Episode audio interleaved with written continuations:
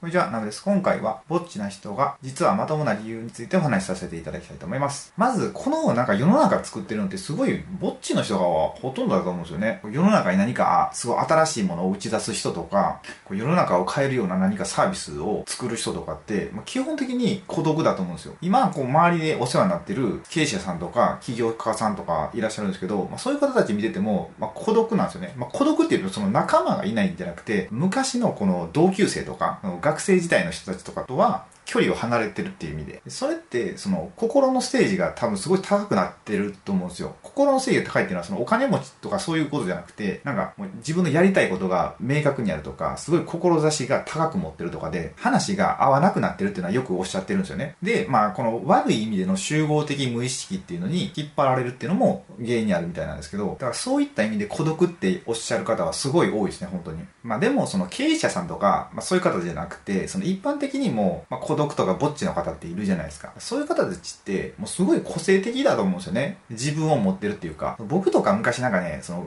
小学校とか中学校とかまああるじゃないですか。そういう時って、学校にいろんなコミュニティというかグループできますよね。すごいリーダー的なグループとか、あとマイナーなグループとかいっぱいあるじゃないですか。で僕ってそう、いろんなグループにこう出入りするの好きだったんですよ。いろんなとこに。こう、いろんな人たちと話するのが好きだったんですよ。で、いろんなとこ行ってたんですけど、でもね、一番面白いのって、やっぱね、その、あんまり群れないこう一人でいたり、本当に二人とか三人とかでいる、そのちょっとマイナーな人たちって結構僕好きで、そういう子たちと話するのを、まあ、結構好んでたんですけど、それは、まあ、なんでかって今思い返すと、なんかね、すごい独特な世界をみんな持ってるんですよ。なんか面白いんですよね。その人たちの世界に触れれるのが。それを作ってるのが、みんなね、すごい一人の時間を大切にしてたんですよね。一人の時間を大切にして自分と対話してるというか、なんか自分が本当に好きなものを追求してるみたいな、そういう人たちの話を聞くと、あ、そんな世界があるんだって僕もすごい面白くなって結構いろいろ喋ったんですけど、ま、でも僕もどちらかというとそっちのタイプなのかなと思うんですよね。なんか群れるのが苦手というか、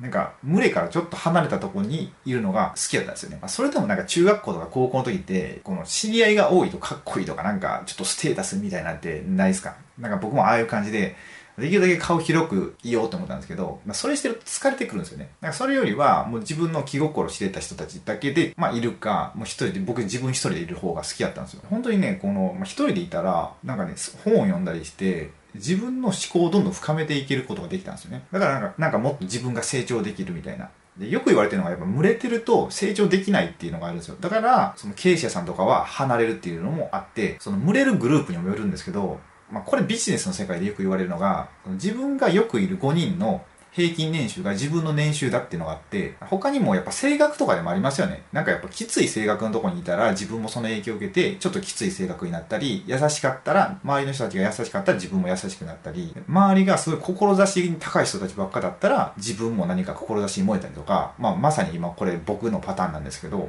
これをちょっと見方を変えると、まあ、例えばじゃあ本をめっちゃ読んでるとするじゃないですか。一人の時間を大切にして。そしたら、その、本の作者さんと会話してるみたいなもんですよね。だから、まあ、本の作者さん、まあ、本を書くぐらいなんで、まあ、すごい方じゃないですか。かその人の影響を受けれるってことは、よりその人の世界が深まっていくと。思考が深まっていくってことだと思うんですよ。だから、なんかすごいね、面白い人たちが多いのかなって思いました。さっきもちょっと出た、世の中を作っていく人って、やっぱ少数派なんですよね。まあ、孤独なんですよ。だからそういう方たちが、その開拓者となり、パイオニアになっていくので、だから、あの、アップルのスティーブ・ジョブズとかそうですよね。スティーブ・ジョブズって、まあ、すごいじゃないですか。世の中変えましたね。なんかスマホを再開発するって言って、あ、違う、携帯を再開発するって言って、で、スマホが生まれて、で、世界中に広まったと思うんですけど、でも、その会社の中ではめちゃくちゃ評判悪かったらしいんですよね。もうあいつ最悪や、みたいな感じで。ジョブズは多分すごい効率化を図る人やったんで、まあ、結構冷たい面もすごいあったと思うんですよ。まあ、でも、その反面、世界に大きな影響を与えたっていう歴史は残ったってことですね。まあ、だから、ま、少数派でも別にいいと思うんですよね。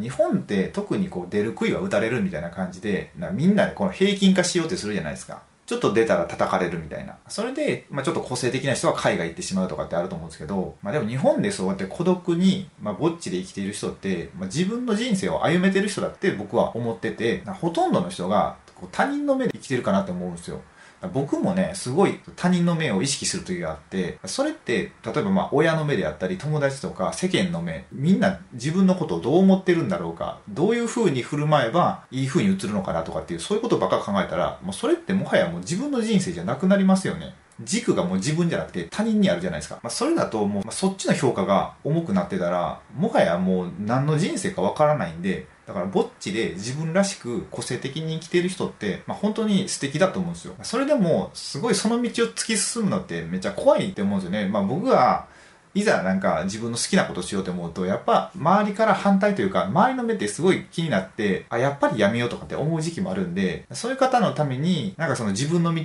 突き進めるような、まあ、勇気を与えれるようなチャンネルにしていきたいなと思います。まあ、一応最後に、まあ、まとめっていうと、まあ、孤独とかぼっちってそんな悪いもんじゃなくてその道を次進んでるのはすごいことだと思うので、まあ、これからもこう一緒に歩めていけたらなと思いますということで今回の動画はこれで終わりたいと思いますもしこの動画がお役に立てていただければグッドボタンやチャンネル登録をお願いいたしますチャンネル登録をしていただく際は最新の投稿が通知されるようにベルマークをオンにお願いいたします。もしご意見やご感想がありましたらコメント欄へお願いいたします。それでは最後までご視聴いただきありがとうございました。